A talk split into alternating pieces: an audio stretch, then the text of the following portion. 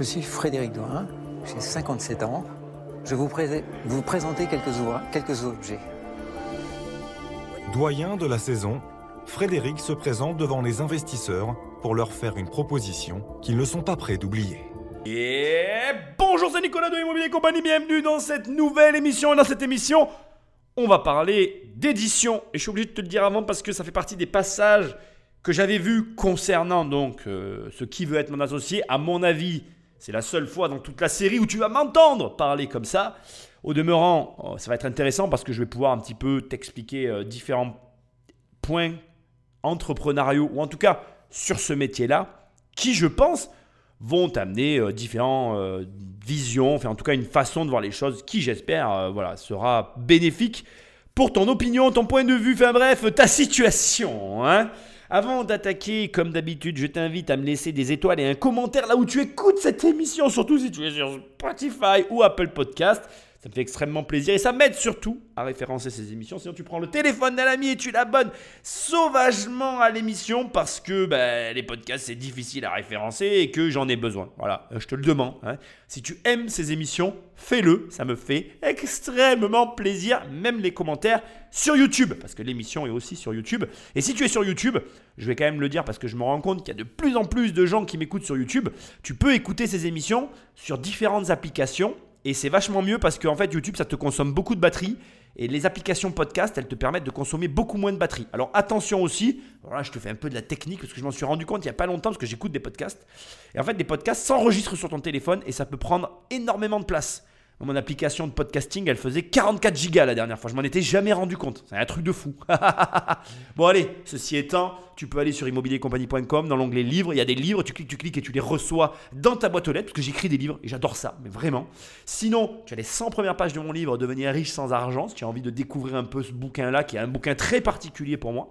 Et enfin, toujours sur immobiliercompagnie.com, tu vas dans l'onglet formation et là, il y a une formation qui est coupée en deux, ça s'appelle 1 million ou 10 millions. Tu cliques, tu cliques et on travaille ensemble. Allez, sans plus de transition, Patrick Magneto Je m'appelle Frédéric Douin, j'ai 57 ans et je suis passionné par les livres anciens. Il y a 8 ans, j'ai eu la chance de rencontrer un monsieur extraordinaire qui s'appelle Yves Vachon, qui est un très grand libraire. Il a accumulé un stock phénoménal d'ouvrages magnifiques Cet entrepôt, bien sûr, dans un lieu gardé secret, est un, entrepôt exceptionnel de plus de 600 mètres carrés, rempli de cartons jusqu'au fait. Alors bien sûr, on va trouver de véritables petits trésors dans ces, dans ces cartons, sûrement quelques ouvrages uniques, parfois quelques manuscrits anciens qui n'ont jamais été exploités. C'est un stock unique, inestimable, qu'on peut effectivement euh, imaginer comme étant l'un des plus grands stocks privés de France. Ces objets magnifiques, on leur doit un grand respect. Et on doit les sauvegarder, bien sûr pour nos enfants, nos petits-enfants et, tous ses descendants, euh, parce que ces livres sont de plus en plus rares, et donc c'est important que nous passions tout ce, tout ce patrimoine à nos descendants. Aujourd'hui, c'est plus qu'un moment important. Tout va se jouer devant les investisseurs, clairement pour moi et je vais faire mon possible pour les convaincre. Alors on attaque avec Frédéric, 57 ans. Dans cette partie, je ne vais pas avoir grand-chose à analyser et à dire. Pourquoi? Tout d'abord parce que tu l'as ressenti comme moi, on a plus une introduction de passion qu'une introduction finalement qui nous en apprend énormément sur ce qui va se jouer lors euh, du pitch qui va avoir lieu dans un instant devant les investisseurs. Il y a plusieurs points hyper importants à souligner. Alors d'abord, on est sur un stock de livres. Un stock de livres et il précise qu'il peut y avoir à l'intérieur des manuscrits qui n'ont jamais été exploités. Ça veut dire quoi? Ça veut dire que euh, durant les siècles d'histoire qui sont notre histoire à nous Européens, mais même mondialement euh, au niveau mondial, il y a euh, l'écriture est quelque chose qui a toujours existé. L'écriture, la conservation, le rapport de, de différents point de, notre culture a toujours été fait par nos populations, je parle des êtres humains, et quand on te parle de manuscrits inexploités, ça veut dire que dans le garage ou le lieu où toute cette collection est stockée, tu peux très bien avoir des livres euh, écrits par l'auteur original à la main qui relate une histoire qui n'a jamais été publiée à grande échelle. Et avant même que cette émission commence, je dois quand même te le dire, aujourd'hui, Internet, ça reste une caisse de résonance. Alors, je vais quand même préciser pour les personnes qui ne comprendraient pas, c'est-à-dire que aujourd'hui, Internet, c'est un endroit qui permet malgré tout d'accéder facilement à de l'information. Et quoi de mieux que de l'information si ce n'est que les livres? Eh Les livres, c'est aussi une source et une, comment je dirais, une, une, une possibilité d'amener de l'information à des gens. Et donc là, on se retrouve face à Frédéric, 57 ans, qui nous explique qu'il est tombé sur Yves, euh, une, tierce personne qu'on va découvrir dans le pitch, qui possède, alors autoproclamé, je le précise aussi, ce qui semble être le plus grand stock privé de livres anciens de France. Attention sur les autoproclamations comme celle-ci, ça veut tout dire et rien dire. C'est aujourd'hui Frédéric qui dit ça. Je ne remets pas en cause le fait que ce soit possible. Je dis simplement que ça vient de Frédéric. Et ça, c'est quelque chose, personnellement, que j'aime de moins en moins, c'est l'autoproclamation. C'est très facile de s'autoproclamer plein de choses.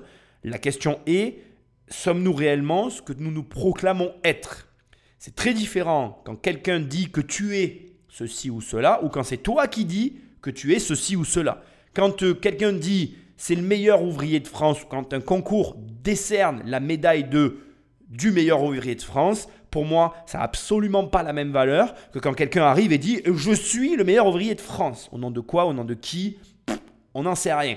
Voilà, euh, on peut tous se targuer qu'on a euh, la plus grosse de ceci ou la plus grosse de cela. Ça sera jamais qu'un concours euh, de grue à celui qui aura la plus grande. Pour pas dire autre chose, on s'est compris.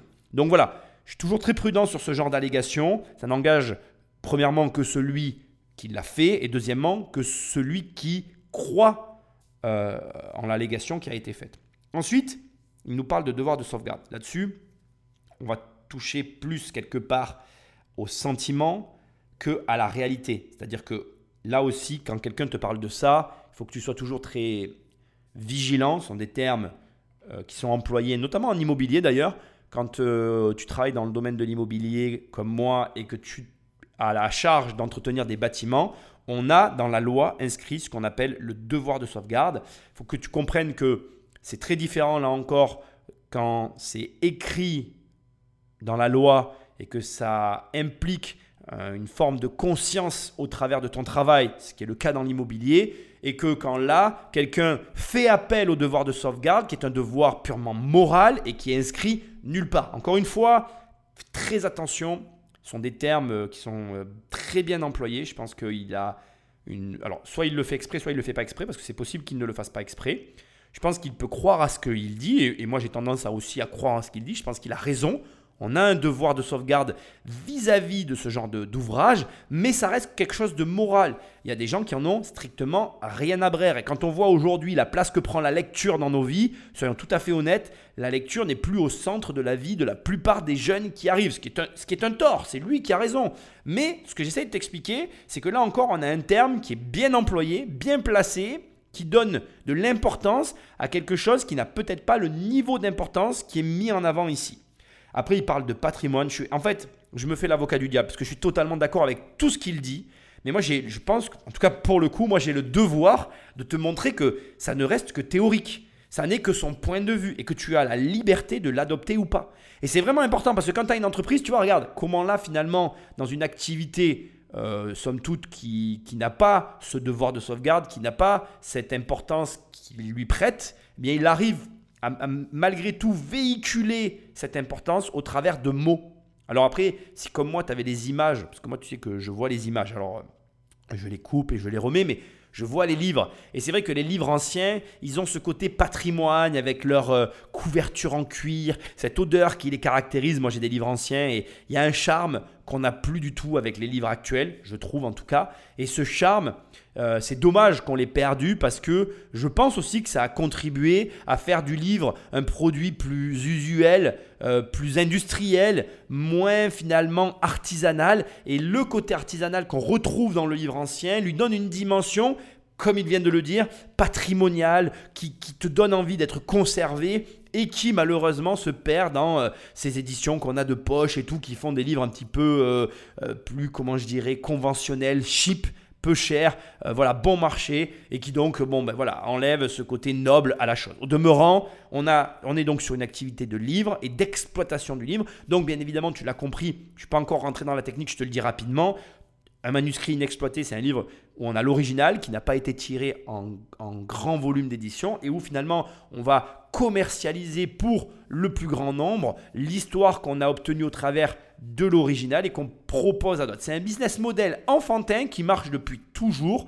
Aujourd'hui encore, c'est quelque chose que tu peux faire. Le livre, ça reste une activité euh, qui fonctionne en France, qui fonctionne correctement et qui est à la portée de tout le monde. Après, attention, ça ne s'improvise pas. Tout le monde ne peut pas venir devenir comme ça en claquant des doigts maison d'édition. Il y a quand même des choses à savoir, il y a un petit peu de technicité, mais personnellement, je trouve que c'est pas très compliqué. Alors certes, je suis un ancien imprimeur, mais là, tu vas avoir l'occasion de rentrer un peu dans cette activité dont je vais pouvoir te parler, parce que tu le sais ou tu le sais peut-être pas, on est aussi un petit peu dans le livre aujourd'hui. Et donc, c'est vrai que je pense que je peux te faire un retour et que ça va être intéressant. Allez, sans plus de transition, Patrick, envoie l'émission. Édition Douin. Des éditions qui sont bien. Là, j'avoue, je comprends pas ce que c'est, à part des livres, mais bon, euh, le million m'interpelle. Tu vois, est-ce que c'est un million d'euros par mois de revenus Euh, C'est la marge, peut-être? Un million de livres, j'imagine, ils vendent par mois. Bah ouais, ouais. Un million de lecteurs, un million. euh, Ça pique ma curiosité. Prends une note ici, parce qu'elle est importante. Tu notes qu'il y a juste donc posé à même le sol un chiffre, un million. Alors ce chiffre, il est un petit peu symbolique. hein, euh, Le million, ça a toujours été quelque chose, moi déjà que je répète et que tout le monde parle. Mais moi, ce que je veux que tu notes ici, c'est que un chiffre posé, donc euh, quand tu mets en avant un chiffre dès le départ, ça attire l'attention. Et c'est une bonne stratégie parce que ça a même pas commencé que regarde, tout le monde est en train de spéculer sur ce chiffre pour essayer de comprendre à quoi il correspond. Pour moi ici, tu as réellement un indice intéressant pour commencer correctement tes pitchs. Petit clin d'œil à tous ceux qui ont une présentation à faire. Saisis-toi, empare-toi de cette idée et fais la tienne parce que euh, définitivement, ça va vraiment t'aider dans le travail que tu vas avoir à réaliser. Bonjour, on vous écoute. Bonjour, je suis Frédéric Douin. J'ai 57 ans et avant de vous parler de mon projet, je souhaiterais vous présenter quelques objets. Si vous en êtes d'accord, bien sûr. Bien entendu. Bonjour. Bonjour. Voici une petite édition des Fleurs du Mal de Baudelaire. Merci. Je vais vous présenter un livre qui a été écrit par Gabriel Siméon. Ce livre a été imprimé en 1558. Donc vous Incroyable. pourrez toucher Ouais, ce bah, magnifique non, papier qui a plus de 463 ans. J'espère que vous sentirez le poids de l'histoire. Ah, c'est vraiment le vrai? Oui, bien sûr. Merde. Oh, c'est ton vieux français, dit. Merci beaucoup. Alors voilà, si cela a généré un tout petit peu d'émotion, alors c'est que nous sommes faits pour nous entendre. Alors je vais commencer par peut-être me présenter un petit peu. Donc Frédéric Douin. Après une carrière en informatique à tous les postes et passionné de livres anciens, en 2002, je crée mon activité d'achat-vente de livres anciens avec une librairie à Saint-Cloud et une boutique en ligne. Et puis en 2009, avec un associé, je crée une autre société dédiée à la numérisation, à la fabrication et à la distribution de livres numériques au service des éditeurs. Je deviens donc l'un des grands spécialistes de la numérisation de livres en France. En 2011, on dépasse le million d'euros de chiffre d'affaires. Tout allait pour le mieux.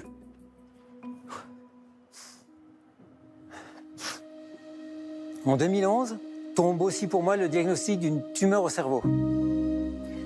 Ne pensant pas m'en sortir et la mort dans l'âme, j'arrête toutes mes activités, je brade mon stock, je ferme ma librairie.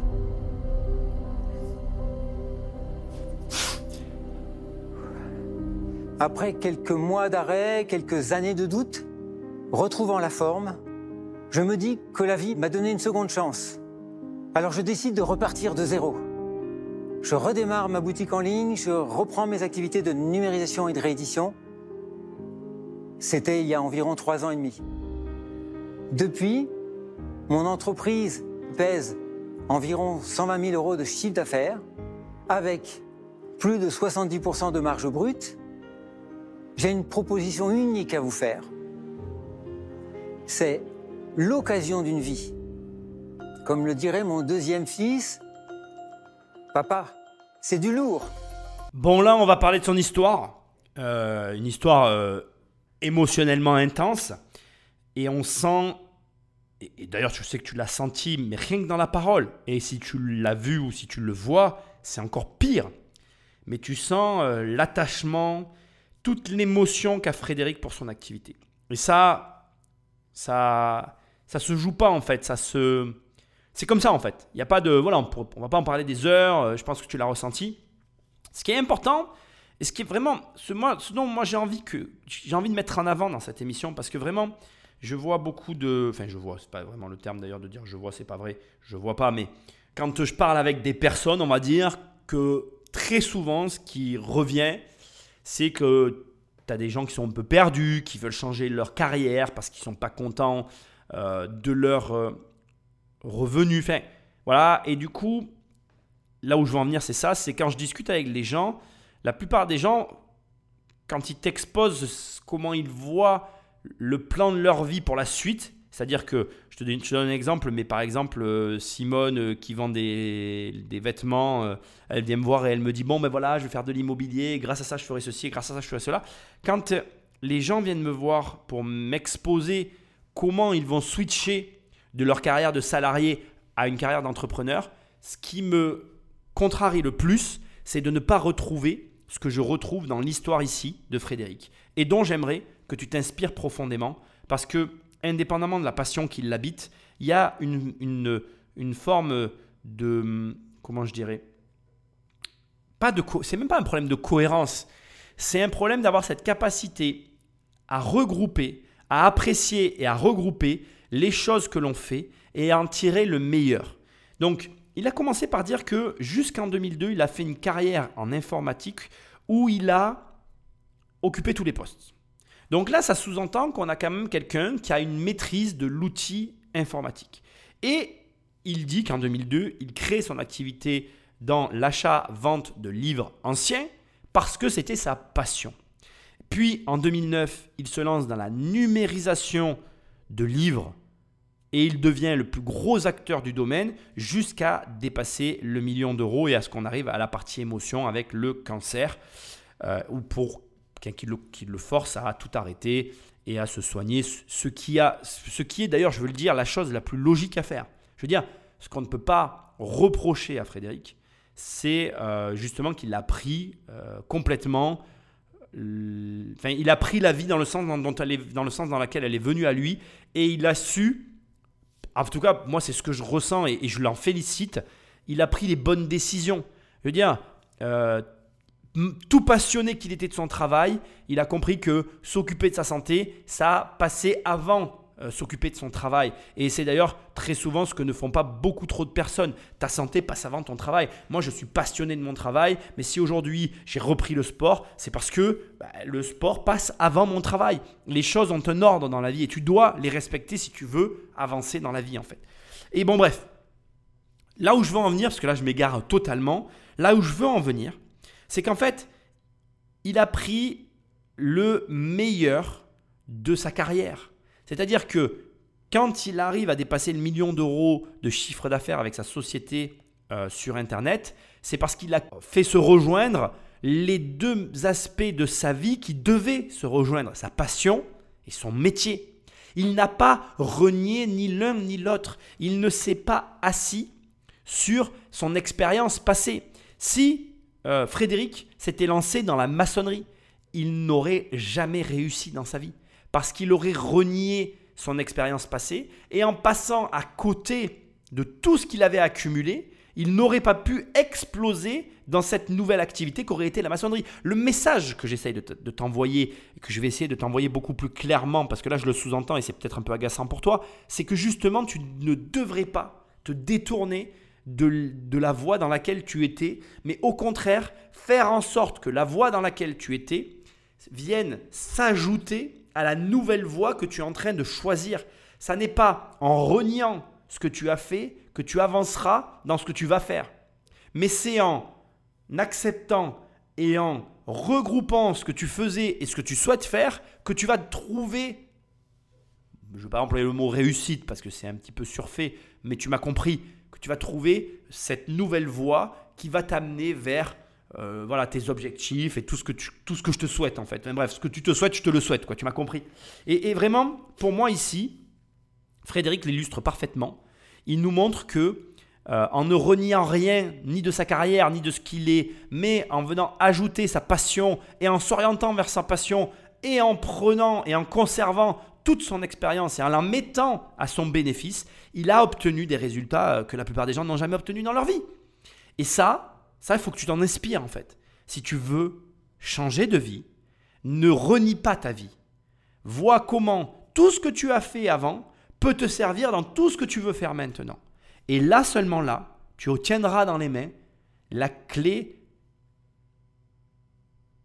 pour réussir tes objectifs. Parce que je ne veux pas dire la clé de la réussite, parce que ça m'agace. On réussit jamais dans la vie, mais on essaye d'atteindre ses objectifs. J'ai besoin de 180 000 euros pour commencer à exploiter à grande échelle un stock d'un million de livres anciens et d'occasion. Oui, j'ai bien dit un million.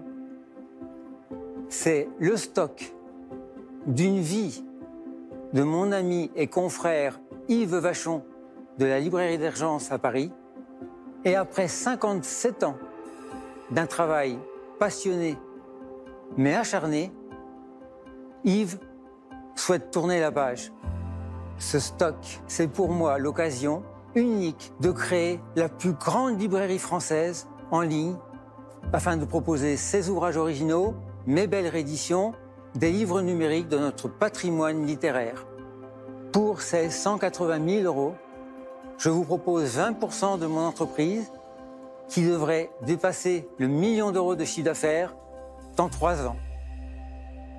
Ben merci. On va avoir plein de questions, non? Enfin, moi, là, j'en ai une première, c'est comment vous allez? Là, je suis juste un peu stressé. Oui, hein. ça. Vous en conviendrez Ouais. J'ai la bouche pâteuse, pardon. Non, je vais bien. Et j'ai un projet phénoménal. Donc, comment vous pourriez aller mieux?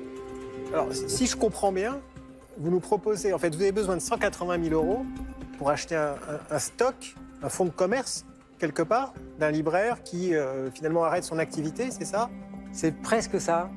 L'investissement, c'est un local industriel de 400-500 mètres carrés, c'est des rayonnages et c'est du personnel pour ficher, mettre en vente les photos, mettre en, la fiche en ligne pour vendre. Mais, mais c'est le travail d'une vie d'aller fouiller un million de livres et d'aller les, les trier, les évaluer, les, et les numériser. Enfin, c'est le travail d'une vie, là, que vous nous proposez. Oui, Et ces entrepôts, justement, c'est une sorte de pochette surprise géante Ou alors vous savez quand même quels sont les livres Parce que ça se trouve, euh, Est-ce que c'est expertisé Ouais, voilà, c'était se une de mes aucune valeur. Enfin, Bah, qu'est-ce c'est qu'on en un sait professionnel qui les a achetés, les livres, son Ouais, mais associé. mais ce qu'il y a bon, dedans Oh, bien. Enfin, merci, merci de faire la réponse pour moi. Il a, il a fait ce métier pendant 57 ans. C'est euh, une mémoire et une connaissance du livre qui est phénoménale, ce monsieur. Un monsieur extraordinaire. Donc, il a acheté des bons livres, il a acheté des bonnes bibliothèques. Je me sens obligé de te le préciser là maintenant, mais je suis quasiment convaincu qu'il y a eu des coupes au montage du pitch de Frédéric. Mais on va déjà travailler sur tout ce qui vient d'être dit. Alors, déjà, il y a un élément qui doit te sauter au visage, qui doit te porter à réflexion, c'est que Frédéric, à ce stade, ne vend rien du tout. Je pense que tu l'as bien analysé, mais il n'y a rien en fait. En gros, il a besoin de 180 000 euros. Il a fait le détail de l'investissement sur lequel, à mon avis, il y a eu énormément de questions. Il achète même pas un fonds de commerce parce qu'il y a eu un sous-entendu de dire on achète un fonds de commerce. Non, il achète un stock de 1 million d'ouvrages avec lequel il veut acheter des entrepôts ainsi que prendre du personnel pour rayonner, scanner et revendre et exploiter derrière une bibliothèque qui a été montée par un, ancien libraire spécialisé du domaine et spécialiste du livre ancien. Donc là, ici, on se repose sur quoi? On se repose sur l'expertise d'un départ à la retraite. Alors déjà, je veux quand même le préciser, mais dans l'entrepreneuriat, quand tu fais du rachat comme ça d'activité, bien évidemment que le départ à la retraite, c'est le rachat idéal. Il y a plein de manières de racheter une boîte. Il y a des gens qui euh, achètent des boîtes pour euh, les faire grossir et les revendre. Il y a des gens qui rachètent des boîtes pour euh, les restructurer parce qu'elles sont en faillite ou en difficulté. Ils les restructurent et ils les revendent. Il y a des gens qui voilà, ont des boîtes depuis leurs parents et qui, parce qu'ils ont un changement de vie, ben, revendent la boîte. Et de tous les scénarios, je ne vais pas tous te les passer, parce que ça durerait des heures, le scénario idéal pour toi, si un jour tu veux racheter une entreprise, c'est le départ à la retraite.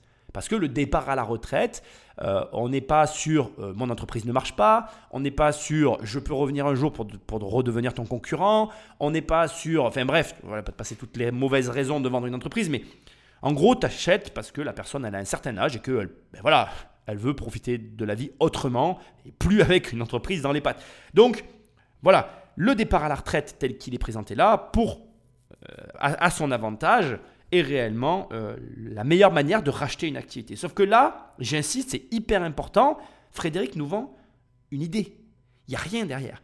Donc, je veux que tu notes une valorisation. Alors, tu vas voir que, comme je te l'ai dit, je l'ai déjà vu, hein, euh, ce passage, euh, il y, a, y a plein d'éléments qui vont venir s'ajouter à ce que je vais te dire, qui vont faire que Frédéric va avoir une légitimité pour se positionner sur ce projet-là. Mais ce que je veux que toi tu notes, c'est qu'à ce stade, si tu as une bonne idée, alors j'aime pas le terme idée, mais en tout cas si tu as un bon concept, que tu as monté ce concept et que ce concept est cohérent, qu'il est fonctionnel, opérationnel, qu'il te permet d'arriver à une exploitation rapide tu peux constater, tel que c'est là, que Frédéric n'a pas grand-chose à mettre sur la table et que finalement il est en train d'essayer de vendre un projet, le projet d'une vie, comme lui a dit Marc Simoncini, à des investisseurs. Et s'il parvient à avoir de l'argent en échange d'un projet qu'il a simplement élaboré, tu vas devoir ressortir de, de cette émission en n'ayant qu'une seule idée en tête, en comprenant qu'un seul élément capital, essentiel, c'est que n'importe qui peut avoir accès à de l'argent aujourd'hui toi y compris. Mais, il mais, faut que tu aies un projet cohérent. Il faut que tu comprennes ici que Frédéric n'a pas aujourd'hui, enfin, tel, dans ce qu'on est en train d'entendre là, il a simplement la capacité à trouver d'un côté ce stock et à être en mesure, et ça on va le voir ensemble, de l'exploiter. Donc il faut que tu aies une idée précise sur la manière dont tu vas exploiter ce que tu essayes de vendre à tes investisseurs pour qu'eux puissent croire suffisamment en toi pour te donner de l'argent. Et c'est tout. Mais ici, j'insiste vraiment pour te dire que on n'est pas, et tu vas le voir, sur un achat de fonds. Il n'achète pas une librairie qui va réexploiter derrière. Non, non. Il veut récupérer un stock, le détourner. Aujourd'hui, c'est un stock qui est dans, dans un entrepôt et qui ne sert strictement à rien. Et lui, il a une idée. Il a une vision avec ce stock. Donc, il veut les numériser, les réimprimer, faire des rééditions de livres et les revendre en les remettant au goût du jour pour permettre ben, à la fois de sauvegarder le patrimoine, à la fois de gagner de l'argent avec. On est aussi, et je tiens à te le, préciser, parce que le côté tout à l'heure, ce qui me plaît dans ce qu'il a dit tout à l'heure et ce qui me dérange, c'est quand on parle de sauvegarde de patrimoine ou même de patrimoine, ça peut se décorréler de l'aspect économique de la chose. Là, on est bien sur une exploitation capitalistique, effectivement d'un patrimoine historique, mais il y a à la clé de l'argent à gagner. Et c'est important que tu comprennes qu'il faut qu'il y ait de l'argent à gagner pour l'investisseur. OK?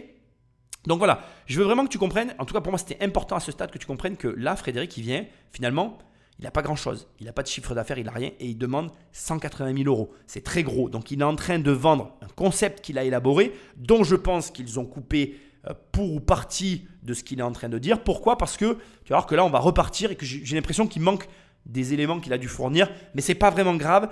On va pouvoir continuer les explications et tu vas pouvoir comprendre comment on arrive à vendre un concept. Parce que ici, c'est ce qu'on va faire. On va voir comment on vend un concept. L'histoire est belle, vous êtes touchant. Euh, euh, c'est vraiment un beau pitch que, que, vous avez fait. Euh, pour autant, il ne faut pas oublier que là, nous, on est des investisseurs. Évidemment, il y a des sujets qui nous touchent personnellement, mais on doit aussi faire de l'argent. Dans un investissement, j'ai du mal à voir le retour. Depuis deux ans, j'ai vendu à peu près 1700 livres à un prix moyen de 75 euros.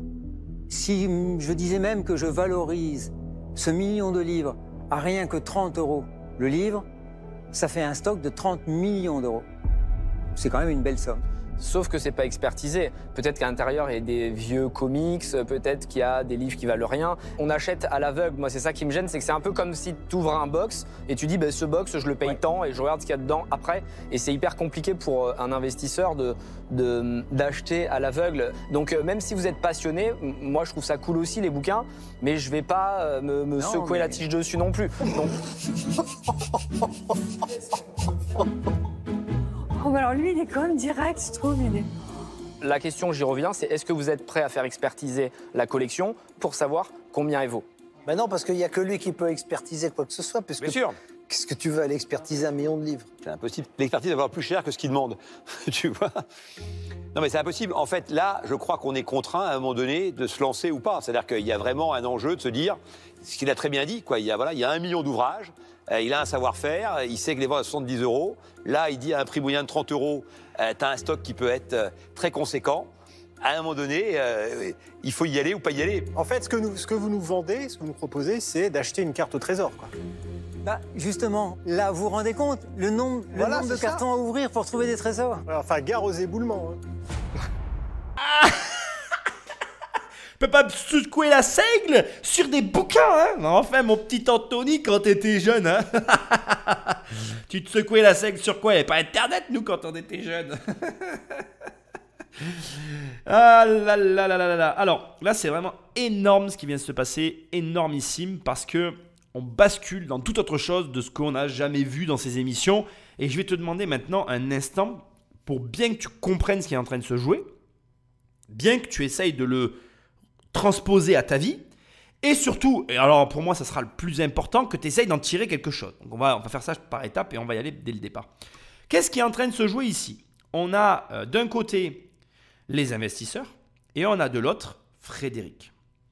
D'un côté, les investisseurs, et c'est vraiment intéressant parce qu'Anthony, il attaque direct avec ça. Il dit Bon, ok, t'es bien gentil, ton histoire, elle est bien belle. Je suis très très content euh, d'écouter tes trucs là. Mais moi, aujourd'hui, tu me demandes de l'argent, et moi, ce que je veux, c'est de l'argent. Donc en gros, c'est très clair. Et ça, je veux que tu le transposes à tout dans ta vie. Quand tu vas à la banque, la banque, ce qu'ils veulent, euh, c'est de l'argent. Je veux dire, euh, moi, quand je vois des investisseurs, Ah, les banquiers, euh, j'ai eu un reflet de prêt, gna gna gna gna. Oui, mais c'est que ton projet, il est mauvais, mec. Ton projet, il est mauvais. Ou alors, comme là pour Anthony, euh, tu n'as pas su envoyer, ou en tout cas faire en sorte que ce que tu proposais soit intéressant pour le banquier. Il y a un problème quelque part. Et le problème ne vient pas forcément de l'autre. C'est comme dans ton couple, tu vois. Quand tu as des problèmes dans ton couple, c'est pas toujours la faute de l'autre. c'est généralement la faute des deux. D'accord? Et encore plus quand c'est toi qui demandes. En fait, il faut que tu comprennes que ça se découpe en trois parties, la vie, tu vois. Il y a la vie, au quotidien, où généralement c'est la faute des deux. D'accord? Puis il y a le moment où il y en a un des deux qui demande quelque chose à l'autre. Et alors dis-toi que à chaque fois que tu demandes quelque chose, je crois que tu vas voir l'autre dans ton couple ou peu importe, hein, que tu es demandeur, ben, la faute elle est déjà à 60 voire 70%, euh, elle incombe au demandeur en fait. Parce que si déjà quand tu arrives tu présentes mal ta demande ou voilà, il y a plein d'éléments qui vont s'ajouter finalement à la situation, bien la faute elle repose beaucoup plus sur le demandeur que sur celui qui doit finalement dire oui ou non, tu vois. Donc là, Anthony, au bout du compte, on va dire que c'est légitime ce qu'il fait. C'est ce que je suis en train de te dire. Lui, il dit Ok, tu me, tu me courtises, hein, en mode courtise, courtisé. Ben, tu veux mon argent Ok, donne-moi des raisons de l'avoir. Et là, qu'est-ce qu'il demande? C'est des garanties. Ça te rappelle rien C'est exactement ce que te demande la banque. Ok, tu veux de l'argent? Ben, File-moi des garanties. C'est quoi tes garanties en fait? Et si tes garanties sont bonnes, ben, j'accepterai. Si elles sont pas bonnes, je refuserai. Ok? Là, la garantie dont il a besoin, c'est quoi? C'est une expertise, en fait, ni plus ni moins. Ok, il y a un million de livres, mais c'est des cartons tes livres. Il y a quoi dans ces bouquins, quoi? Et comme il dit, autant il y a des comics. Alors, ces propos, et c'est là où c'est intéressant, c'est que ce sont les propos d'un mec qui ne s'y connaît pas. Parce qu'un libraire adepte des vieux bouquins, et encore que, il y a des comics qui valent très cher, tu vois, c'est un mauvais exemple en fait ce qu'il a dit, dans tous les sens du terme. Mais au vu des photos qui sont montrées du stock, puisque la, la personne elle est venue avec des photos d'un stock en fait, qui est dans un lieu tenu secret, euh, bien en fait, euh, voilà, on voit des cartons plus que ce qu'on voit des livres.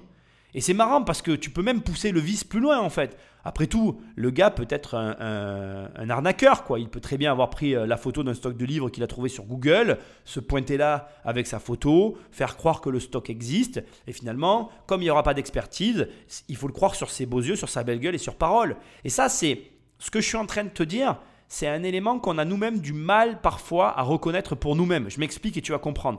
Des fois, tu vas lancer un projet, tu vas arriver avec deux, trois éléments, il n'y aura rien de réellement convaincant. Pour toi, ça suffit. Donc de ton point de vue à toi, c'est très subjectif, hein, mais toi tu vas dire mais c'est suffisant ce que j'ai amené comme preuve, sauf que les personnes en face, elles en attendent de plus en fait. Et généralement, on n'arrive pas à voir ça. Moi j'ai toujours dit d'ailleurs dans les couples, euh, un couple va mal quand l'un des deux ne voit plus les efforts que fait l'autre. C'est-à-dire que quand, euh, pour moi les couples vont mal quand euh, ton, conjoint ou ta conjointe commence, plus à, commence à, voir, ou enfin à ne plus voir que tu fais des efforts. Dès l'instant que pour l'autre, ce que tu fais c'est normal et qu'il voit pas que tu fais un effort pour lui, et eh ben là il y a un problème. Eh ben là c'est pareil en fait. Dès l'instant que ce que tu amènes, c'est pas une preuve suffisante pour la personne que tu essayes de convaincre, ben là tu as un problème en fait. Et, donc c'est légitime. Bon ok, j'ai fini mon pitch sur euh, mon, explication sur euh, la partie euh, j'ai besoin d'une preuve. Maintenant on en vient à la réponse que nous formule Frédéric sur la, sur la, la problématique qui lui est posée, qui est de dire ok, qu'est-ce que tu m'amènes comme preuve de la situation? Et là, il, répond, ça fait deux ans que j'ai vendu 1700 ouvrages anciens à une moyenne de 75 euros le livre. Donc, j'ai réalisé 127 500 euros. Et là, qu'est-ce qu'il fait? Il pondère le, prix de vente qu'il arrive à réaliser, qui est sa moyenne. Donc la moyenne, ça veut dire qu'il vend plus cher que ça, hein, on est bien d'accord. Mais bon bref, il pondère au plus bas en disant, en imaginant que j'arrive à vendre à 30 euros le livre ce million d'euros de stock, eh bien, on est donc face à 30 millions d'euros. Et là, qu'est-ce qu'il vient de dire?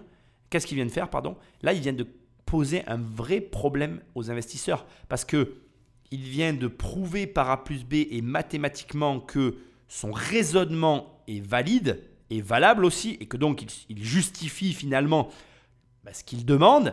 Et là, les investisseurs, comme ça a été très justement dit par Jean-Pierre et par tout le monde, bah, c'est plus qu'une décision à prendre. Quoi. Je le fais ou je le fais pas. Et j'attire ton attention maintenant sur la situation qu'il te met toi ou moi ou toutes les personnes. Alors moi un peu moins parce que moi je suis du métier, donc euh, c'est, mais en, voyant cette émission, je vais te dire euh, ce que j'ai ressenti. Je comprends mieux finalement la position que peut avoir un banquier ou une personne externe à un boulot. Parce que finalement, tu es là, tu as un mec qui arrive, il a des chiffres, il a une belle gueule ou pas d'ailleurs, peu importe d'ailleurs, il a des chiffres convaincants, il amène des arguments convaincants. Et toi, tu vas devoir te baser là-dessus, sans aucune expérience dans le domaine en question, et te dire, ok, euh, ouais, le gars, il a un million de livres, tu me le valorises à 30 millions, mais la, seule chose qui te vient, et c'est celle qui me vient à moi aussi, et je le sais, qui nous vient à tous les deux, c'est mais mec, c'est trop beau quoi. Pourquoi toi tu le vois et pas d'autres l'ont pas vu avant Et pourquoi c'était aussi facile? Enfin, tu as envie de dire, c'est un truc, il y a un truc quoi. Euh, toi, tu arrives là comme une fleur, tu as trouvé ça. Euh, putain, mais c'est quoi quoi? Il y a des mecs qui jouent au loto pour avoir accès à 30 millions. elle est où l'arnaque quoi Tu vois? T'en viens à te poser des questions parce que ça paraît tellement simple qu'au final tu te dis, mais, euh, en fait, il y, en a qui le feraient c'était aussi facile. Et du coup, ça te montre que, tu vois, tu as beau avoir les arguments, tu as beau tout avoir, parce que là, il a tout le mec. Hein. Ça fait deux ans qu'il vend des bouquins en moyenne à 75 euros. Va sur Amazon, les livres, ça ne se vend pas à 75 euros. Enfin bref, tu m'as compris. Donc le mec sait le faire. Là, tu te dis, ben, en fait, même quand tu as tout qui est de ton côté, le doute, il est toujours là. Alors comment on fait pour enlever le doute Donc là, on va devoir continuer à écouter son pitch parce que là, on n'est qu'au début. On a des oppositions qui lui sont amenées et un doute qui nous habite à tous. Et ça te montre que les chiffres ne suffisent pas. Ça te montre que donc les décisions ne se prennent pas que sur les données financières. Il va y avoir d'autres éléments qui vont devoir venir s'ajouter finalement à la situation pour que la décision soit prise en bout de course de dire je te donne de l'argent. Et ça te montre que, et vraiment j'insiste, c'est à, à toi que je m'adresse, toi qui m'écoutes. Si tu as un projet, peu importe ton projet, non seulement il va falloir que tu bosses pour amener des chiffres cohérents, pour que tu sois convaincant sur le dossier en lui-même. Je parle du dossier papier que tu vas laisser à ta banque, à ton investisseur, enfin je sais pas à qui. Mais en plus de ça, donc non seulement il faut que le dossier soit nickel, mais en plus il va falloir qu'en plus du dossier, tu amènes d'autres éléments pour venir montrer que ce que tu as trouvé, ce que tu as dans les mains, ça peut paraître trop beau pour être vrai, mais pourtant, c'est toi qui as réussi à l'obtenir pour telle et telle raison. Et tu vas réussir à l'exploiter pour telle et telle autre raison parce que blablabla. Bla bla et, et, vraiment, moi je trouve que cet exemple, il est exceptionnel parce que bah déjà, déjà euh, tu sais, l'achat-revente, ne serait-ce que d'acheter un produit à un prix et le revendre plus cher, crois-moi, il n'y a pas beaucoup de gens qui sont capables de le faire. Ça montre que déjà ce mécanisme-là, il est complexe. Quand, tant bien même, quand on y est confronté, où là, tu as un mec qui dit j'ai un stock d'un million de bouquins, on va en tirer 30 millions, ben regarde, tu as un doute qui s'installe dans ta tête. C'est voilà, tu t'es, ta presse, tu te dis attends, elle est où l'arnaque, quoi Tu vois? Donc ça te montre que c'est déjà pas donné à tout le monde et qu'ensuite, tu as intérêt réellement de maîtriser ton sujet parce que tant bien même il arrive à convaincre quelqu'un, tu arrives là à convaincre un gars de te filer le fric. Mais derrière, il va falloir que tu assures. Hein. C'est pas parce que les gens se rendent pas compte, mais même moi et tous d'ailleurs, on se rend pas compte. Toi, tu es là, tu veux faire des affaires et tout, blablabla. Bla, bla, bla. Mais quand tu as l'argent, derrière, il faut que tu, passes à l'action. quoi. C'est-à-dire qu'il faut que ce que tu as annoncé, tu arrives à faire en sorte que ça arrive. Parce que sinon, je te raconte pas le, le délire. quoi. D'abord, tu dois rendre l'argent, ce qui accessoirement peut être rapidement problématique. Mais ensuite, bah, tu te crames un peu, quoi. Mais quand je dis tu te crames, pas auprès des investisseurs pour aller rechercher de l'argent, parce que de l'argent, tu retrouveras toujours. Non, non, tu te crames auprès de toi-même. Je pense que les gens, et nous tous d'ailleurs, toi, moi, nous tous, on, ne réalise pas à quel point ne pas atteindre l'objectif qu'on s'est fixé, c'est destructeur pour nous-mêmes en fait. C'est destructeur dans le sens où bah, tu te dis, attends, euh, moi je m'étais fixé de, de, sortir 30 millions avec mes bouquins, j'en ai sorti 3000 euros, ben, euh, tu mais voilà, dans ta tête, euh, euh, c'est l'apocalypse, quoi, tu vois. C'est l'hécatombe. Après, derrière, il faut se relever d'un échec pareil. Parce que non seulement tu vas avoir récupéré de l'argent, mais en plus, il faut te dire, allez, je me redresse et j'y retourne. Ce genre de mec que tu vois là, qui est capable d'arriver, de trouver un stock de 1 million de livres et d'être annoncé qu'il va en tirer 30 millions, c'est pas le genre de mec que tu vas retrouver dans le salariat, c'est pas le genre de mec que tu vas retrouver euh, derrière un bureau qui travaille pour un patron, parce que c'est le genre de mec euh, qui se relève de toutes les contrariétés de la vie qui va se prendre dans la figure. Et c'est le genre de mec qui est plutôt entrepreneur parce que pour oser faire déjà ce qu'il est en train de faire là, il faut un courage et une audace que la plupart des gens n'ont pas. Après, je ne te jette pas la pierre, j'essaye juste de te montrer que l'achat-revente, sur le papier, tout le monde est là, ah ouais, j'aimerais trop faire ça, ça a l'air trop bien, nanana, nanana, nanana. Mais dans les faits, quand tu es face à une opportunité comme celle-là que tu ne maîtrises pas, tu te rends réellement compte du doute qui t'habite et tu te rends réellement compte de la pression que ça doit être d'arriver et de dire je vais acheter un putain de million de bouquins et je vais en faire 30 putains de millions d'euros. Réfléchis-y, tu vois, c'est tout sauf simple. Si je peux me permettre, Amazon, ils ont démarré comment? Ils ont démarré grâce, avec, grâce à, avec les livres. Et vous savez pourquoi? Pourquoi ils ont démarré par le livre alors qu'ils savaient qu'ils allaient tout vendre de A à Z à Amazon Parce que le livre, c'est le seul objet qu'on trouve dans tous les foyers du monde. Et voilà, ça c'est fait. Bon. Que tu n'as plus qu'à investir, maintenant, maintenant que tu. Bah maintenant que tu as fait la démonstration. bon, bah, la démonstration était éclatante. Je vais essayer de me rattraper à toutes les branches. Euh, c'est une, une, histoire formidable que vous nous racontez. On voit que la passion euh, vous anime, que, vous avez un savoir-faire qu'il faut défendre bec et ongle, parce que si vous disparaissiez, vous, les érudits de cet univers, ce serait extrêmement dommageable pour la culture, pour, euh, pour notre histoire et pour tout ça. Donc vous avez une place extrêmement importante. J'ai beaucoup de mal, mais beaucoup de mal à associer tout ce que vous venez de nous raconter au business. Moi, je c'est comme si j'avais deux cerveaux, j'arrive pas à connecter les deux.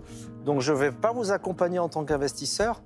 Maintenant, si vous avez besoin d'aide, de médias, de, ce que vous voulez pour aller au stock, de le médiatiser, je serais ravi de le faire. Trop fort ce Marc Simoncini.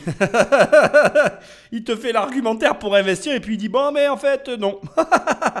non après, après ça, ce qui me plaît dans cette émission là qu'on est en train de faire, c'est vraiment que je pense que le livre, c'est un produit particulier. Alors déjà, il a dit une chose, Marc, que je ne savais pas et que peut-être tu ne savais pas non plus, mais effectivement, je ne savais pas que le livre était vraiment... Que... c'est vrai, en fait, quand tu réfléchis, tout le monde a des livres, en fait. Alors après, on a des livres dans les langues dans lesquelles on trouve, mais on a tous des livres chez nous, en fait. Donc c'est le seul produit qui est présent dans tous les foyers du monde. Ça te montre que euh, c'est tout bête, en fait, mais ça, c'est un argument pour se lancer dans un business. Hein. Je veux dire, faut que tu comprennes un truc. Je, je veux vraiment, à ce stade-là, que tu entendes quelque chose. Marc a très très bien répondu en fait ici. C'est-à-dire que dans la mesure où tu comprends comment fonctionne un business et que tu es OK pour gagner de l'argent avec ça, tu n'as pas besoin de l'aimer en soi. Et tu te lances dedans et tu deviens un pro du domaine.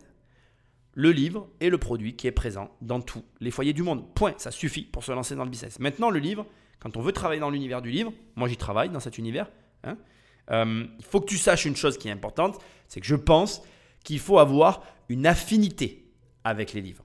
Tu ne peux pas, tu ne peux pas vendre ce produit-là, qui est quand même un produit de passion, si tu n'as pas un minimum d'affinité. Même si, et je vais le faire sans aucun problème, je vais soutenir la théorie opposée, je pense que tu peux aussi t'éclater dans un business dans lequel tu n'aimes pas du tout le produit, mais pour lequel tu arrives à bien faire le métier et que tu arrives à t'en sortir. Mais pour moi ici, Marc, en tout cas, donne la raison pour laquelle il faudrait investir. Est-ce que quelqu'un va investir dans le produit de, de Frédéric? Je ne le sais pas. Je ne le sais plus. Il me semble que oui. Je vais quand même le dire parce que j'ai souvenir que quelqu'un a investi. Par contre, moi, ce que je veux te dire ici, c'est que c'est vraiment important que tu l'entendes. Euh, l'édition, parce que là, c'est un métier d'édition, n'est pas un métier compliqué. Je veux dire, euh, je vais te donner, mais je vais le faire tout de suite d'ailleurs, je vais te donner une stratégie qui marche, euh, qui marche, qui consiste à aller chercher des livres dans d'autres pays et à simplement les vendre dans ton pays. C'est aussi simple que ça. Je veux dire, ce que je viens de te décrire là est un business. C'est un business que tout le monde est capable de faire et qui rapporte de l'argent. Après, la capacité que tu vas avoir à détecter un ouvrage qui va se vendre, c'est la même capacité qui consisterait à produire un artiste qui fait de la musique et que tu as l'oreille qui te permet de dire cet artiste va vendre de la musique et cet artiste n'en vendra pas. C'est tout. Et ça ne tient qu'à ça. Ta capacité à lire des livres et à apprécier un bon bouquin et à dire putain, ce livre que j'ai lu en anglais, je vais le traduire en français et gagner du fric avec. Point à la ligne. Et il y en a des tonnes et des tonnes de livres. Et juste pour euh, étayer ce qu'a dit Marc euh, Simoncini, c'est effectivement comme ça que Amazon s'est lancé et que Amazon est devenu Amazon. Donc le livre, quand Frédéric te dit tu peux faire 30 millions d'euros avec ce stock, il a raison. La question que je te pose à toi maintenant qui écoute cette émission, c'est est-ce que tu donnerais de l'argent et est-ce que tu croirais à cette histoire maintenant que tu as l'argument Amazon? Je te laisse y réfléchir. On va écouter et voir si les autres investisseurs lèvent ou pas le portefeuille. Moi, Frédéric, je voulais vous féliciter pour, pour plusieurs choses. D'abord, vous avez réussi à intéresser donc Anthony au livre ancien, et ça, très franchement, c'est pas le moindre de vos exploits. Euh, deuxièmement, vous avez fait parler du livre et du, livre ancien à une heure de grande écoute sur une grande chaîne nationale. Et ça, encore une fois, donc c'est aussi euh, un véritable exploit. Moi, je suis comme Marc, en fait. J'adorerais t'aider. Je vois pas le business dans ce que tu nous as raconté. Mais si je peux t'aider d'une manière ou d'une autre, je le ferai volontiers. Et c'est pas, c'est pas juste euh, effectivement donc une promesse de Gascon. J'irai volontiers donc voir, voir le stock. C'est hors du commun et au-delà de l'entendement. Je vous assure, parce que les photos, c'est une chose. Pas, ouais, ça... Non, c'est.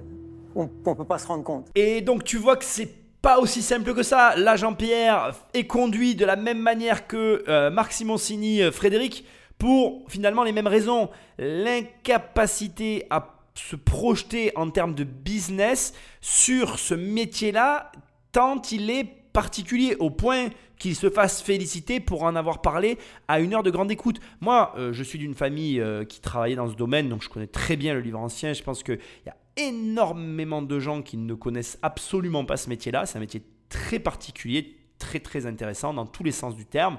Je t'assure que vraiment c'est intéressant et vraiment je t'invite à essayer comme ça de réfléchir si tu te sentirais capable d'investir sur des business comme ça parce que c'est là que tu peux voir ou en tout cas apprécier ta capacité à euh, gérer l'achat-revente de différents produits, à tester ta capacité justement à t'exposer ou pas aux risques dans certains domaines d'activité. Et pour moi, en tout cas, c'est très formateur parce que je pense que, comme on va le voir là, il y, a, il y a une majorité de gens qui n'iront pas sur des domaines aussi spécifiques que cela, alors que, encore une fois, et c'est vraiment quelque chose que je veux que tu notes dans un coin de ta tête, plus c'est particulier, plus c'est niché, plus il y a d'argent. C'est vraiment pour moi le, le, voilà, on est dans, quelque chose de très contre-intuitif et lutter contre notre nature profonde, là on le constate et on l'apprécie vraiment, c'est compliqué, compliqué. Donc je comprends très très bien, je pense qu'il va y avoir beaucoup de personnes qui vont se,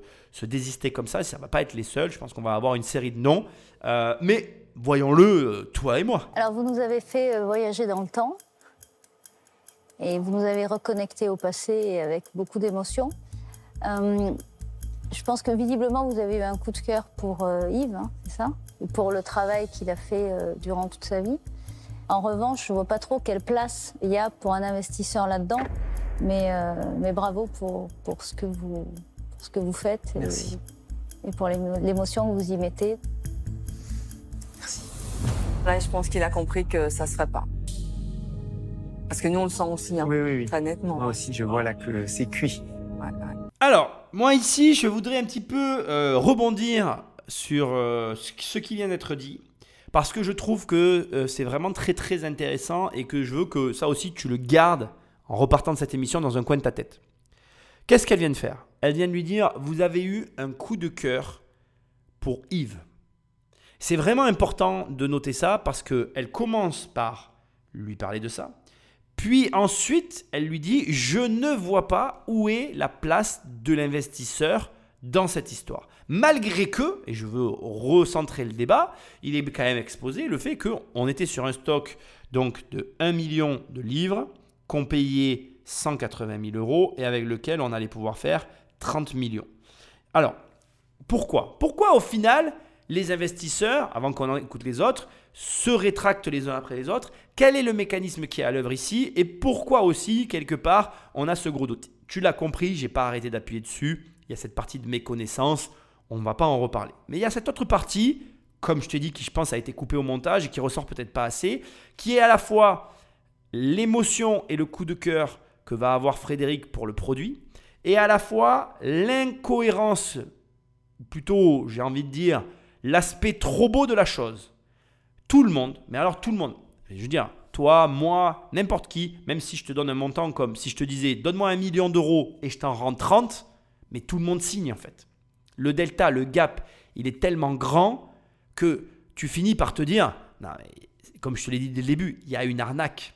Et quand derrière, tu as une passion forte pour un produit et un personnage, qui est ce fameux Yves que nous n'avons pas vu dans l'émission, et dont on ne sait finalement pas grand-chose, et en plus tu rajoutes à ça un manque cruel, on va dire, parce que c'est un manque cruel, de données tangibles sur ce fameux stock qui est présenté plus comme une pochette surprise et finalement un loto qu'autre chose, mais tu comprends que psychologiquement, on manque d'éléments. Alors qu'est-ce qu'aurait pu faire ici Frédéric pour venir un petit peu pallier à ce défaut évident qui, je dois le reconnaître, euh, était anticipable Je pense que Frédéric avait les moyens d'anticiper ce problème et d'y amener des contre-arguments, à mon sens. Premièrement, le point de l'expertise, pour moi, le point de l'expertise, c'était quelque chose de certain. C'était quelque chose qui était réellement... euh, voilà, je pense que euh, n'importe qui lui aurait dit, euh, ils vont te demander une expertise. Pas annoncer 30 millions d'euros euh, comme ça, tirer de ton chapeau avec ta belle gueule sur euh, ton opinion personnelle. C'est pas possible, c'est pas suffisant. Donc, pour moi, il aurait dû, autant que peu, autant que possible, amener quelque chose. Alors, quelque chose, c'est pas un bon terme dans la- pour les circonstances, mais amener euh, peut-être des confrères pour que eux-mêmes euh, fassent leur propre expertise, même si elle allait contre son expertise, même s'il arrivait avec une expertise de 15 millions ou de 10 millions, c'était déjà énorme. En tout cas, amener quelque chose pour venir contrebalancer cet argumentaire-là. C'est- très dommage et dommageable d'arriver et de ne pas avoir préparé les, objections en fait. Et je te l'envoie et je t'envoie ce message, quoi que tu fasses dans la vie, mais quoi que tu fasses, tu as toujours à minima une idée des objections qui vont être celles qui vont être présentées quand tu vas venir demander ou je ne sais quoi faire, négocier ce que tu veux. Tu sais plus ou moins, tu as matière en tout cas à savoir plus ou moins les, les objections qui vont être mises sur la table. Tu dois, au maximum de tes capacités, amener des contre-arguments à ces objections. Je ne peux pas et je ne veux pas que tu repartes de cette émission sans te dire ça dans ta tête. C'est impossible autrement. Ici, pour moi, il aurait dû. Et là, il fait appel face à des investisseurs. Il joue à un jeu très dangereux. Et d'ailleurs, c'est pas un jeu de mots que je suis en train de faire, mais c'est ça. Il joue au jeu de je vais aiguiser l'appétit du risque que vont avoir les investisseurs en face de moi. La capacité qu'ils vont avoir finalement à me suivre, soit moi, donc ça veut dire qu'il a une haute estime de lui-même ou de son histoire, et ou la capacité qu'ils vont avoir de jouer au jeu auquel moi j'ai envie de jouer, et donc du coup de prendre le risque que j'ai envie de prendre. Tu peux pas jouer ta carrière là-dessus. Ça n'est pas possible. Vraiment. Donc, voilà. Je, je veux vraiment que tu commences à te dire que peu importe les objections que tu sais qu'on va t'opposer, tu dois amener, pas des réponses, hein, des éléments factuels à mettre sur la table.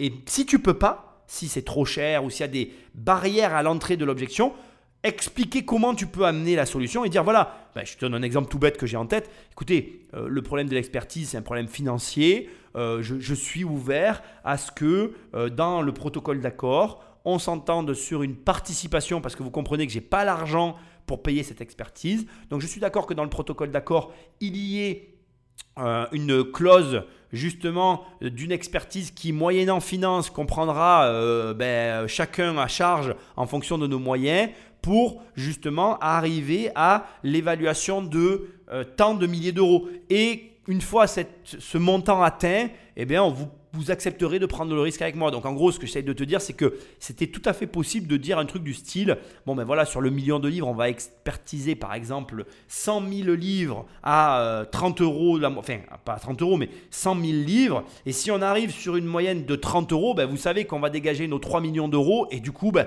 voilà, pour les 900 livres qui y a en plus derrière, c'est du bonus et vous voyez bien qu'on ne peut pas perdre d'argent. Tu vois, il y avait factuellement des manières d'amener la chose pour permettre à l'investisseur de pouvoir s'engager. Or là, soit ça a été dit et on l'a pas vu, soit c'est dommage, ça a été coupé et dans ces cas-là, mais il faut le faire. Toi, en tout cas, tu dois préparer des objections, enfin te préparer aux objections et avoir la capacité à amener des éléments cohérents, tangibles, sur lesquels l'investisseur ou la personne à qui tu demandes des choses puisse s'appuyer et te répondre favorablement ou en tout cas avancer sur ton projet. Ici, Delphine donc n'aura pas de réponse euh, à ces interrogations. Et comme elle n'a pas eu les réponses à ces interrogations, et qu'à mon avis, elle s'est sentie plus face à un pitch émotionnel qu'à un pitch rationnel, et dans la finance, il faut quand même un peu de rationalité. L'émotionnel est le plus important, mais il faut quand même de la rationalité. Elle n'a pas trouvé son compte sur la rationalité. Et elle lui a exposé du coup la, la, trop grande ferveur qu'il peut y avoir entre Yves et Frédéric, ou Frédéric que Frédéric a pour Yves. Et que du coup, bon, bah, c'est un message pour dire je ne crois pas que tu arriveras avec ton million de livres à faire tes 30 millions d'euros. Mais voyons si, sait-on jamais, notre investisseur, euh, lui, y croit. C'est un beau moment que tu viens de, nous offrir, effectivement. Euh, euh, c'était touchant. Tu es au-dessus de l'âge moyen des personnes qui sont venues depuis le début, mais c'est sûrement toi qui as fait un des meilleurs pitchs et une des meilleures interventions. Donc bravo pour le courage, comme ça a déjà été dit, parce que c'est pas facile quand on n'a pas l'habitude de venir pitcher devant les caméras, devant des personnes. Donc euh, vraiment félicitations euh, pour ta performance. D'un point de vue investissement, je rejoins les autres, j'ai du mal à me projeter, j'ai du mal à y aller, j'ai du mal à comprendre. Pour ces raisons, je vais devoir passer de mon côté. Bon, ben voilà, ça suit. Hein Il reste plus que Eric. Juste là, bon, ben Anthony euh, lui a très gentiment fait comprendre avec beaucoup de politesse qu'il était trop vieux. Là aussi, j'ai quand même un message pour toi qui écoute et qui a peut-être un certain âge. Euh, pour moi, il n'y a pas d'âge pour entreprendre. Je pense même au contraire que c'est d'ailleurs pour ça que j'adore Ray Kroc avec l'histoire de McDonald's parce que c'est une personne d'un âge certain qui a entrepris. Et je suis convaincu qu'il n'y a pas d'âge pour entreprendre. Je ne pense pas que un jeune soit mieux à même de réussir qu'un vieux, qu'un vieux soit mieux à même de réussir qu'un jeune, et inversement. Enfin bref, tout le monde a, sa chance, tout le monde a, sa capacité. Il a 57 ans. Moi, au contraire, je t'invite à vraiment t'inspirer de cette personne. Il n'a pas que du courage, contrairement à ce que peut dire Anthony. Euh, il, a autre chose, ce, garçon, et il a quelque chose de rare. Euh, il a euh, une vision ferme de ce qu'il fait. C'est-à-dire qu'il sait, il sait ce qu'il fait. et c'est triste d'ailleurs de voir que personne ne l'a vu et que personne euh, n'a l'air de, le lui dire, j'espère que Eric va le lui dire, et je, souhaite, et je te souhaite vraiment qu'à 57 ans, qu'à 57 ans, tu sois comme lui en fait. Vraiment, hein, je t'assure, il vaut mieux à 57 ans être comme lui, avoir un projet, un projet d'une vie, comme il l'a dit, un projet qui, à mon avis, le tiendra jusqu'à la fin, que être comme tous ces gens que je vois de 57 ans, qui attendent la retraite aigris d'avoir raté leur vie et qui, le jour de la retraite, seront encore plus aigris parce qu'en fait, ils n'auront jamais rien fait. Et c'est vraiment, euh, je t'assure, mais vraiment, je le pense profondément, je, pense que ce mec-là a quelque chose à apprendre, non pas sur les pitchs, mais sur la vie de, manière, de manière générale à beaucoup de gens, parce que arriver à son âge, après tout ce qu'il a traversé, être là, remonter une entreprise, réavoir trouvé un stock, avoir fait tout ce qu'il a fait, c'est euh, c'est magnifique en fait. C'est magnifique. Magnifique. Donc inspire-toi de ça en fait, vraiment. Et comme je te l'ai dit tout à l'heure, ne fais pas cette erreur euh, de mettre à la poubelle tes années d'expérience dans n'importe quel domaine d'activité que tu sois. Au contraire, sers-toi de tes années d'activité comme une force pour aller chercher dans un autre domaine si tu as envie de changer, parce que ça, je peux comprendre qu'on ait envie de changer de domaine d'activité, mais sers-toi de ton passé pour aller chercher la différence qui fera que tu seras, comme Frédéric, cet outsider que personne n'a vu venir. Et vraiment, moi en tout cas, euh, je ne le vois pas du tout, pas du tout comme tous les investisseurs l'ont vu là. Alors après, voilà, très important de comprendre que je suis dans, le domaine du livre, que j'en connais euh, les rouages et, la capacité. Euh, n'oublie pas qu'on est sur une entreprise, il l'a quand même dit très timidement, mais qui a 70% de marge brute. C'est pas toutes les activités qui peuvent se targuer d'avoir d'entrée de jeu une telle marge. Donc vraiment, je te garantis que indépendamment de ça, je, le personnage, l'état d'esprit, la mentalité, pour moi est exceptionnel et, et je pense que tu peux t'en inspirer, vraiment c'est une proposition pas commune hein, que vous faites. Je pense qu'il faut vraiment aimer, il faut vraiment connaître, il faut être passionné. Euh, euh, et moi, c'est n'est pas mon cas. Je n'ai pas un espèce d'appel pour les, livres anciens. C'est euh, voilà, vraiment pas quelque chose qui me parle. Euh, mais bon, si ça vaut 30 millions, peut-être. En gros, si je simplifie, ce que vous proposez, c'est un ticket de loto à 180 000 euros, avec à l'intérieur peut-être euh, voilà, des choses bien, on ne sait pas. On ne sait pas ce qui va en sortir, ça va peut-être mettre 20 ans, peut-être qu'il y aura 30 millions, peut-être que c'est que du papier mâché. Euh, mais bon, moi je suis joueur. Je veux bien acheter le, ticket de loterie. Pas vrai Mais pas à n'importe quel prix. Donc euh, je vais vous faire une proposition qui va pas forcément vous plaire. Je vais vous proposer 180 000 euros, mais je veux 50% Vous avez le droit de prendre le temps de réfléchir parce que c'est quand même. Euh, oui. C'est quand même une décision. Oui. Vous avez raison. Je pense que je vais prendre mes quelques minutes pour réfléchir. Allez-y. À tout de suite. À tout, de suite. Tout de suite. oh le Eric, il est joueur. Alors là, c'est fabuleux, c'est magnifique, c'est exceptionnel. Il a extrêmement bien résumé, je trouve, la situation, n'est-ce pas? Effectivement, ce qu'il a fait est légitime. C'est-à-dire que il a. Alors là, là, on est dans, un, dans une manipulation psychologique. Il a fait euh, ce qu'on appelle moi je vais appeler ça euh, une mise en perspective. Il a en gros montré à Frédéric la situation dans laquelle il le mettait.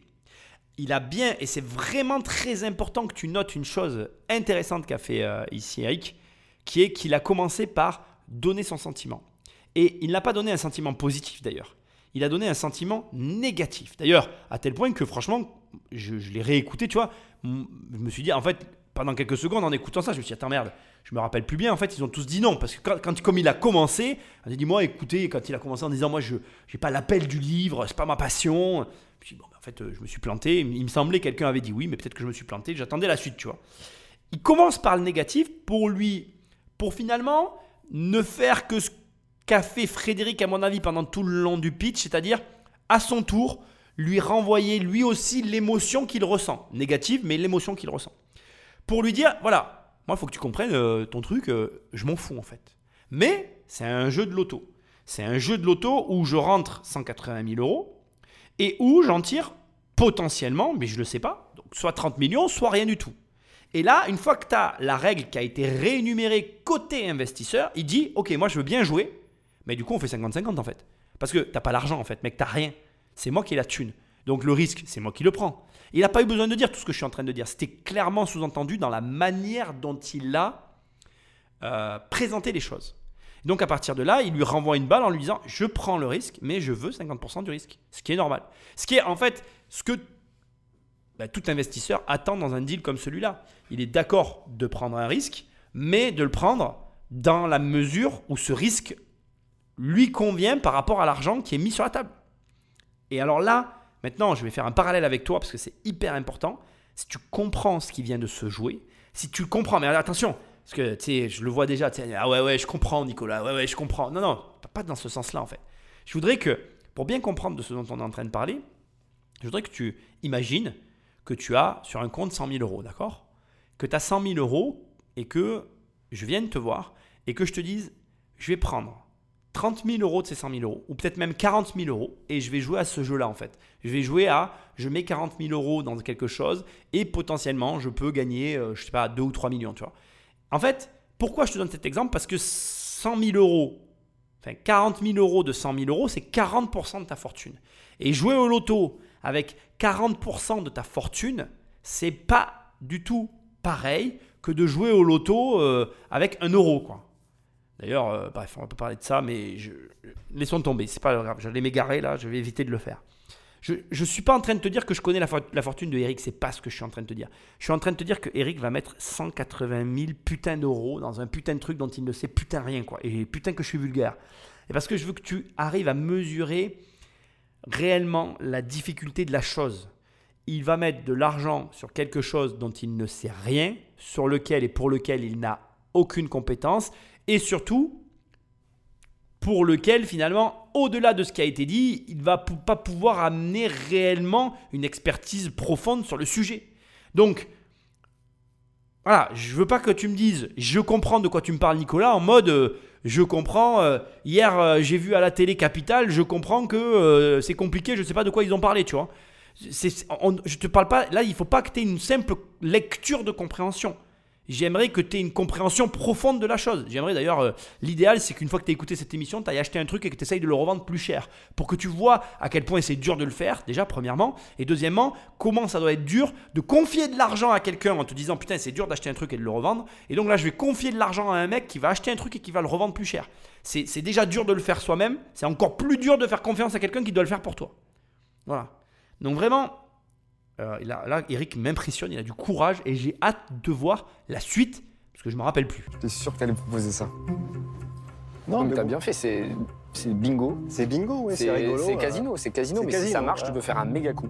Ce serait énorme qu'il y ait un ouvrage de ouf. Mais non, mais il saurait le mec qui les a Je pense qu'il le saurait, mais un million de livres. Tu as vu au départ, j'ai pris quelques minutes pour te préciser que ce chiffre, un million, avait son importance. Et quelle est la première chose que répond Eric à Anthony? Enfin quand même sur un million de livres, j'aurais vraiment pas de chance s'il n'y a pas un bon bouquin à l'intérieur. Donc tu, est-ce que tu réalises en fait à quel point dans les détails certaines choses peuvent faire la différence? Je pense même pas que tu en aies conscience en vrai. Et c'est vraiment hyper important parce que si tu comprends comme ça que ça se construit de cette façon-là en fait, une présentation quelle qu'elle soit, tu comprends comment tout ça fonctionne. Alors voilà, je suis vraiment très insistant parce que, parce que au début, j'ai pris le temps rapidement de te le préciser et vraiment, je trouve que cette présentation, elle a, une forme de cohérence avec cette histoire du million en plein milieu parce que justement, elle nous montre que eh ben, tu peux arriver sur un détail à faire basculer ton histoire. Et je parle de ton histoire à toi, je ne parle pas celle de Frédéric, je parle de toi qui m'écoutes là. Parfois, sur un détail, parce que tu auras vraiment bien bossé ton, projet, ton sujet, et que tu auras tout calculé, tout mis en place pour justement impacter l'autre et arriver à avoir ton oui, un petit détail de merde insignifiant fait tout basculer et fait que tu obtiens ce que tu veux. Et ça, si tu le comprends à ce stade-là de l'émission, ben j'ai gagné quoi en fait. J'ai gagné, je t'ai fait passer le bon message. On écoute la suite. Et eh, ça, c'est en vieux français, c'est extraordinaire. Donc je viens de découvrir qu'il n'avait pas de S. Ou alors ils n'avaient pas la lettre. C'est des F. C'est avec des F. Tout avec des F. Par un fi, il a perte. Que non fasse fof, on l'appela Valfuf. Heureusement que tu l'as pas lu avant parce qu'Eric, c'est pas sûr qu'il y soit allé. Non mais ce qui est drôle, c'est que c'est la rivière qui passe à côté de chez moi. Et là, ce qui est en train de se jouer là, de voir Marc Simoncini qui reprend le livre intéressé. Jean-Pierre a rien compris parce qu'il dit oui, heureusement que tu l'as pas dit avant, il n'aurait pas investi, mais en fait si justement. Moi, en voyant ça, j'aurais investi. Parce que là, tu te rends compte qu'en fait, même, Marc Simoncini, il est intéressé par un truc qu'il ne comprend pas, parce que ça l'émerveille finalement de voir de relater le passé. Alors moi je suis pas un homme de passé, malgré que j'aime les livres, mais je reconnais que en fait euh, tout le monde aime le passé. D'une façon ou d'une autre, t'as vu- d'ailleurs, tu as vu ce qu'il a dit? Il a dit Ah, c'est la rivière qui passe à côté de chez moi. Tout le monde aime le passé. Et je pense que, indépendamment de euh, tout ce qui peut euh, être dit ici, je pense qu'il y, a- il y a aussi un élément qui a peut-être pas été assez mis en avant, mais c'est que des vieux livres comme ça, ça peut s'offrir. Tu as des gens qui sont amoureux de l'histoire. Et je pense, et je pense que c'est un marché qui est sous-évalué. Sous-évalué. On écoute la suite. Écoutez, je suis prêt à vous faire une contre-proposition à 45%. Et pourquoi? Parce que je veux pas perdre le contrôle de mon entreprise. Ah ouais. Je suis parti de trop loin pour, pour accepter de, enfin, de prendre le risque de, de perdre et de m'arrêter de nouveau. Pas une deuxième fois. Ah, c'est l'histoire de votre vie, quoi. C'est vraiment. euh, Ah, C'est, euh, ouais, je pense que c'est, c'est là. Ok.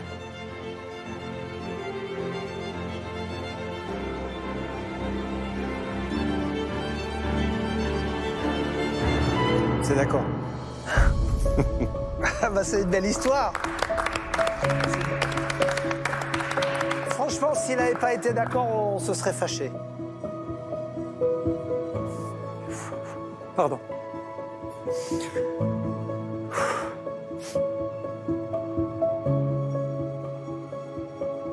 Merci.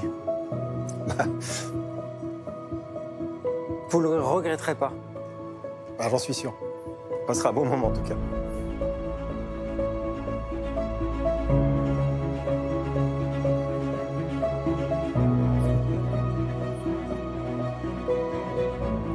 Bravo. Bravo en tout cas. Trop cool. Merci, Merci. un joli moment. Merci. À bientôt, au revoir. Au revoir. Au revoir.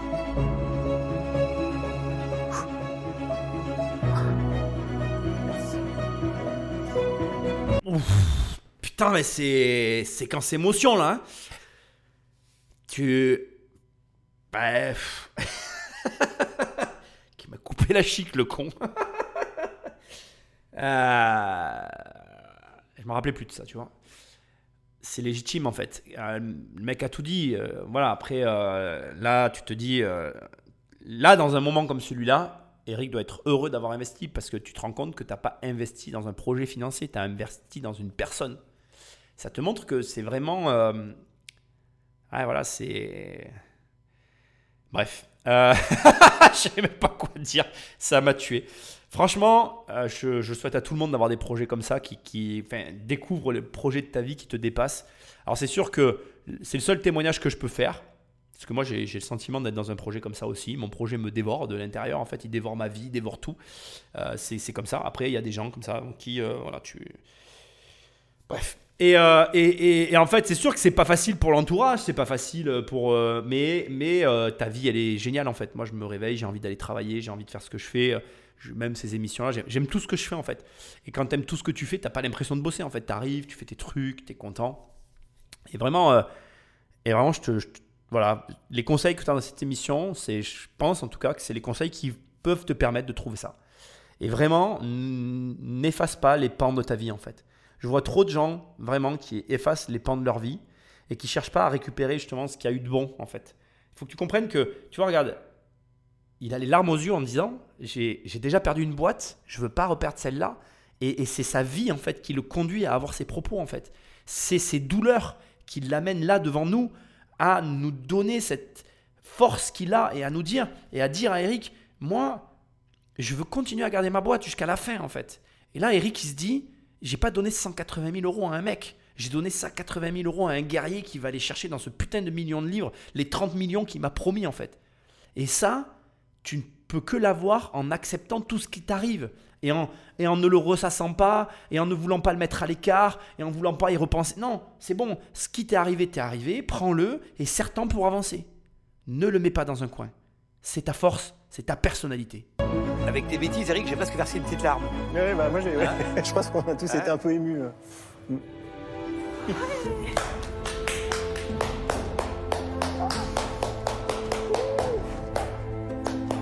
Je suis fière de toi. Oh, je suis fière de toi.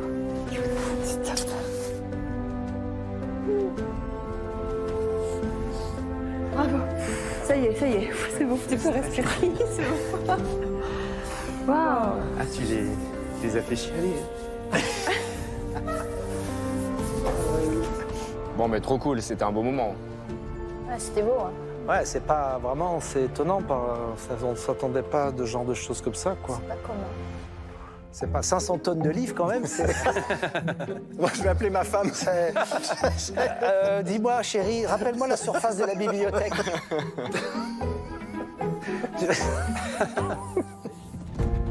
Grand bravo. Merci. Bravo pour ce formidable moment. J'y croyais pas. On y croit toujours un petit peu, mais sans vraiment y croire. Et puis, et puis c'est vrai que là, c'est inespéré, franchement. Ça, c'est vraiment une belle victoire. Ah, bravo à lui. Bravo à lui. J'ai j'ai rien à ajouter. Magnifique émission, mais je suis strictement pour rien. C'est 100% grâce à Frédéric.